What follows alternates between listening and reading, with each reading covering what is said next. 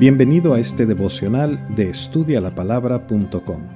Soy tu servidor Jorge Salazar y el día de hoy hablaremos del tiempo que Dios nos ha dado para cumplir sus propósitos en nuestras vidas. Colosenses 4:5 dice, Andad sabiamente para con los de afuera, redimiendo el tiempo. Sea vuestra palabra siempre con gracia, sazonada con sal, para que sepáis cómo debes responder a cada uno.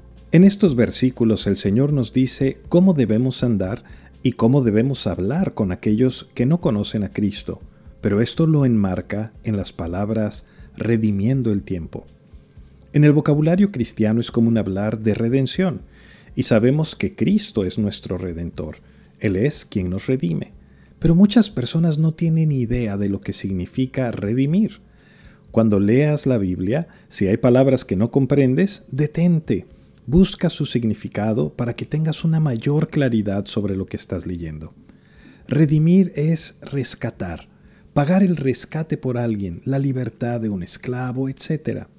Entonces, redimir el tiempo es más que solamente aprovechar bien el tiempo, es rescatar el tiempo perdido, sacarle el mayor provecho al poco o mucho tiempo que te quede. Un amigo muy querido me compartió una serie de Netflix con la que estaba fascinado. La serie tenía más de 900 episodios de una hora cada uno, y mi amigo ya había visto toda la serie completa en tan solo algunas semanas. Vaya, estamos hablando de 900 horas de televisión dedicadas a puras historias ficticias sin ningún beneficio personal. ¿Cuánto tiempo pasamos viendo videos cortos en YouTube, en Facebook, Instagram o igualmente frente al televisor, juegos electrónicos, qué sé yo? Sí, ya sé, ya sé que este tipo de preguntas nos hacen girar los ojos y decir entre dientes, ya lo sé, ya lo sé. Pero saberlo no resuelve nada. Tenemos que hacer algo al respecto. Si tu jefe en el trabajo te viera todo el día perdiendo el tiempo en estas cosas, seguramente te despedirían porque no te contrató para eso. Pero déjame decirte que Dios tampoco te salvó para que te la pases perdiendo todo el tiempo en estas cosas.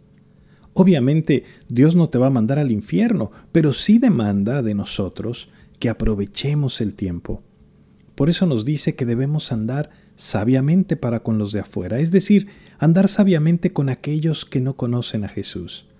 Las oportunidades que tienes para hacer una influencia positiva en sus vidas son muy reducidas y lamentablemente la mayoría de los cristianos se dejan influenciar por el mundo en lugar de ser ellos los que influencian sus culturas.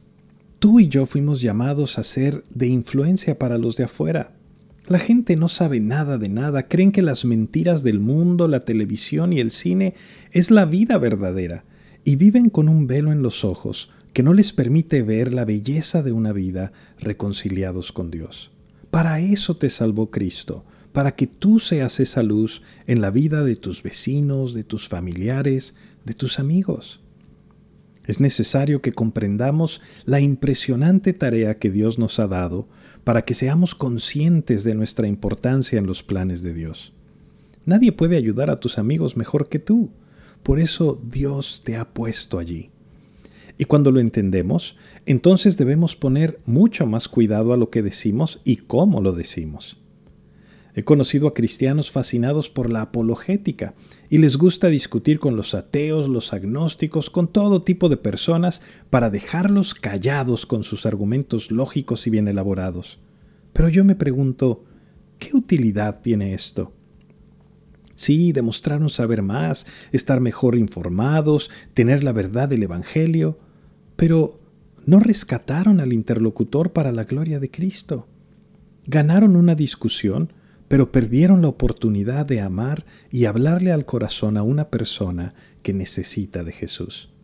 Y no estoy diciendo que no presentemos defensa de nuestra fe, para nada, debemos defenderla.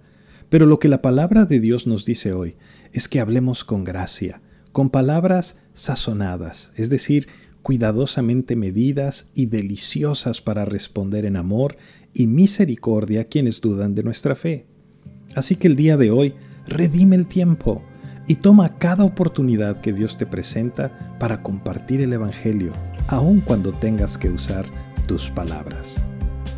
Recuerda visitar nuestros recursos en línea en estudialapalabra.com y déjanos tus preguntas y comentarios para seguir en contacto. Que Dios te bendiga.